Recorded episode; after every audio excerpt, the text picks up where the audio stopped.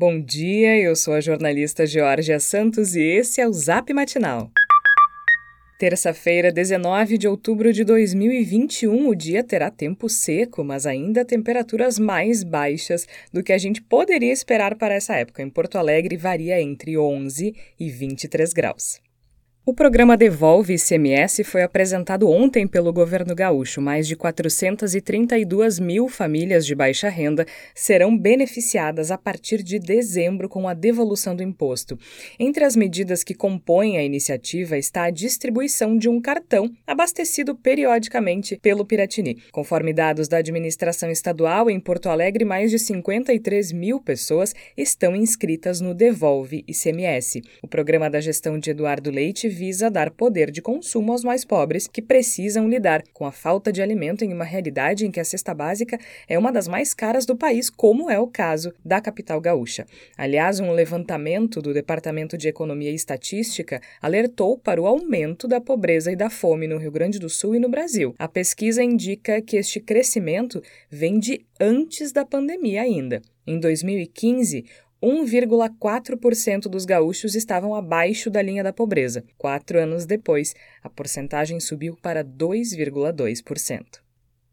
A secretária municipal de Educação foi à Câmara de Vereadores apresentar proposta de alteração curricular na rede pública de Porto Alegre que exclui filosofia da grade e aumenta a carga horária de português e matemática. Janaína Aldini foi alvo de protestos de parlamentares e de pais e professores presentes na galeria. Mesmo assim, reiterou que o objetivo é criar uma referência curricular única. Segundo ela, cada escola se organiza de um jeito e não dá a mesma oportunidade a todos os alunos, e assim o executivo quer resgatar a identidade em rede. Na tribuna, ela foi bastante cobrada, especificamente pela retirada da filosofia da grade, debate que ela considerou reducionista por não se atentar a outros pontos da proposta. Outras mudanças incluem a forma de avaliação dos alunos, ampliando o uso de conceito ao invés de parecer, além de readequar a carga horária nas escolas. Hoje, Janaína Aldino e mais três servidores viajam a Sobral, no Ceará. O município lidera os índices de avaliação da educação no ensino fundamental. E a professora Cláudia Alcaraz Zini, do Instituto de Química da URGS, integra pelo segundo ano seguido a lista dos 100 cientistas analíticos mais influentes do mundo. Quem elabora o ranking é a revista The Analytical Scientist. A professora Cláudia Zini aproveitou para criticar o corte de investimentos na ciência do Brasil, que foi sancionado pelo governo federal, mesmo sob críticas do próprio ministro Marcos Pontes. Em entrevista ao G1RS, ela disse que um país que não investe em ciência e tecnologia tecnologia está fadado ao retrocesso e à subserviência. A professora do Instituto de Química da URGS ainda lembrou que é necessário rever as políticas no que tange a ciência e tecnologia em todas as áreas do conhecimento e também sugeriu um maior estímulo de financiamento à ciência por parte do empresariado.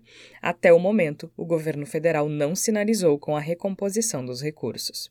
E Porto Alegre amplia o público que pode receber a dose de reforço da vacina contra a Covid. Ela está liberada a partir desta terça a idosos com 60 anos ou mais e profissionais de saúde com a segunda dose até 19 de abril, além de imunossuprimidos com esquema vacinal completo até 21 de setembro. A vacina contra a Covid-19 está disponível em mais de 50 pontos da capital e para tirar qualquer dúvida basta acessar o link do nosso boletim de texto.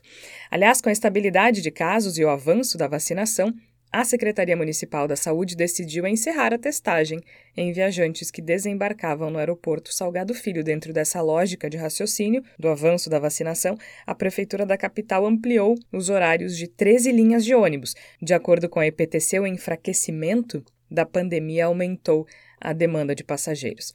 E a coleta domiciliar foi retomada em Porto Alegre. A empresa terceirizada recebeu o repasse da Prefeitura para o auxílio alimentação dos trabalhadores e a situação deve estar normalizada hoje.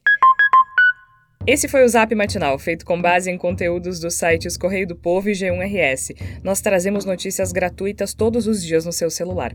Se você conhece alguém que também vai gostar de receber nossos boletins, encaminhe a nossa mensagem para essa pessoa. O link para inscrição está no nosso boletim de texto. Aliás, caso você ainda não receba a newsletter Matinal Jornalismo no seu e-mail todas as manhãs, inscreva-se gratuitamente ou considere fazer nossa assinatura premium para ter acesso a todos os nossos conteúdos e também apoiar o jornalismo local. Siga a gente também nas redes sociais, arroba Matinal Jornalismo no Instagram e arroba News Matinal no Twitter. Um abraço e um bom dia!